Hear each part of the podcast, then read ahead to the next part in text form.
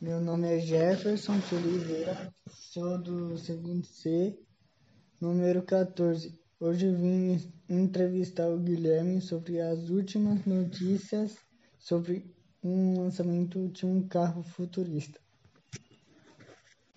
Qual a, a sua fonte de conhecimento sobre carros? Minha fonte de conhecimento sobre carros, já trabalhei no ramo, já fui tanto mecânico quanto manobrista e já peguei é, vários modelos de carros, né? Já teve experiências com carro híbrido? Se sim, como foi? Sim, já tive experiência com carro híbrido, é um carro muito silencioso, porém ele não é 100% sustentável. Ainda, ainda ele é movido a combustível fóssil. Vai. O que vale mais a estética do veículo ou os benefícios que ele traz ao meio ambiente? É a segunda opção, os benefícios que ele traz ao meio ambiente. Tem conhecimento sobre carro aero projetado para comer poluição?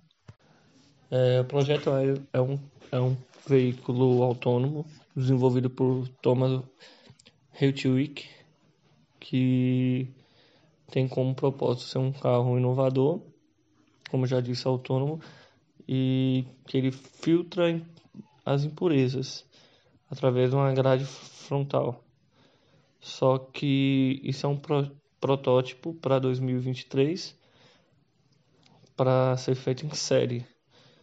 Porém, tem ambas as partes. Porque veículos híbridos no Brasil são caros. O carro no Brasil hoje, o mais barato que tem totalmente elétrico ou híbrido custa de 150 mil reais para cima.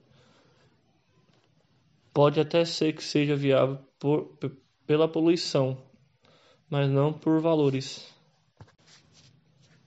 O que é essencial para um carro que ajude ao meio ambiente?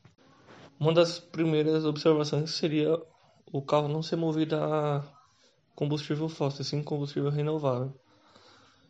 Segundo, a queima a queima produz muito dióxido de carbono é, não somente o carro ser sustentável, todo o material dele tem que ser sustentável, porque é, pneu careca, careca é jogado em rios, em lagos, é, fluidos são super poluentes.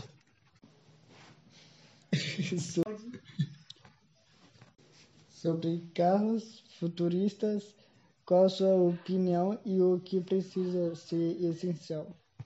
É, suas energias deveriam ser é, renováveis e produzidas por si próprio. É, a base de, de toda a sua construção tem que ser é, renovável, reciclável, para não prejudicar o meio ambiente de todas as formas possíveis.